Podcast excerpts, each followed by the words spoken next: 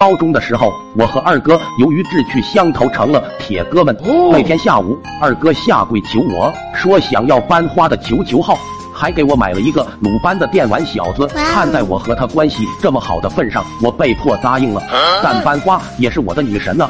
岂能让二哥得逞？我偷偷把我的小号给了二哥。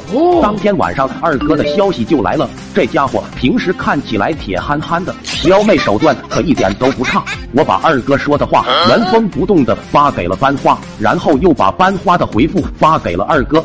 眼看二哥邀约班花出来玩，这可怎么办？不能露馅啊！好在我机智，大毛是我表弟，我俩好了肯定被他知道。万一他告诉我妈，那就全完了。消息刚发出去，二哥就来拍我的床，好兄弟，明天请你吃饭了，再送你个猴子的地狱火。戏精学院的我假装不知道，世上没有不透风的墙。那天我把电话放在床上。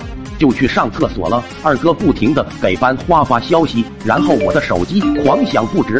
东窗事发，二哥在学校放出风声说要把我打出时，我整天提心吊胆的活着。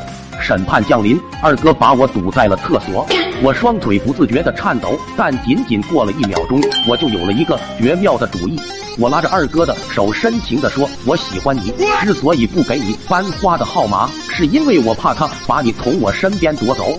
能被你亲手打出时，我心甘情愿。”终于，二哥受不了了，匆匆离开了厕所。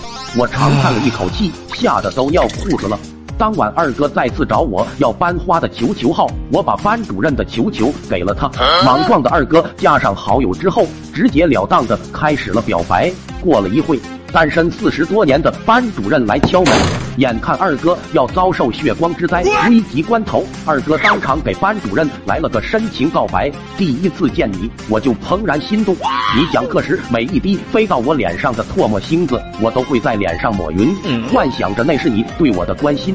刚才我找人要到了你的球球号，是因为我已经按耐不住自己的心了。班主任居然没有发火，随之带走了二哥。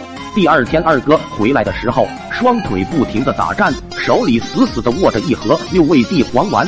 后来，二哥搬出了寝室，我们也不知道他去哪住了。而我也凭借着在二哥那里学的套路，成功抱得美人归。对了，班主任是男的。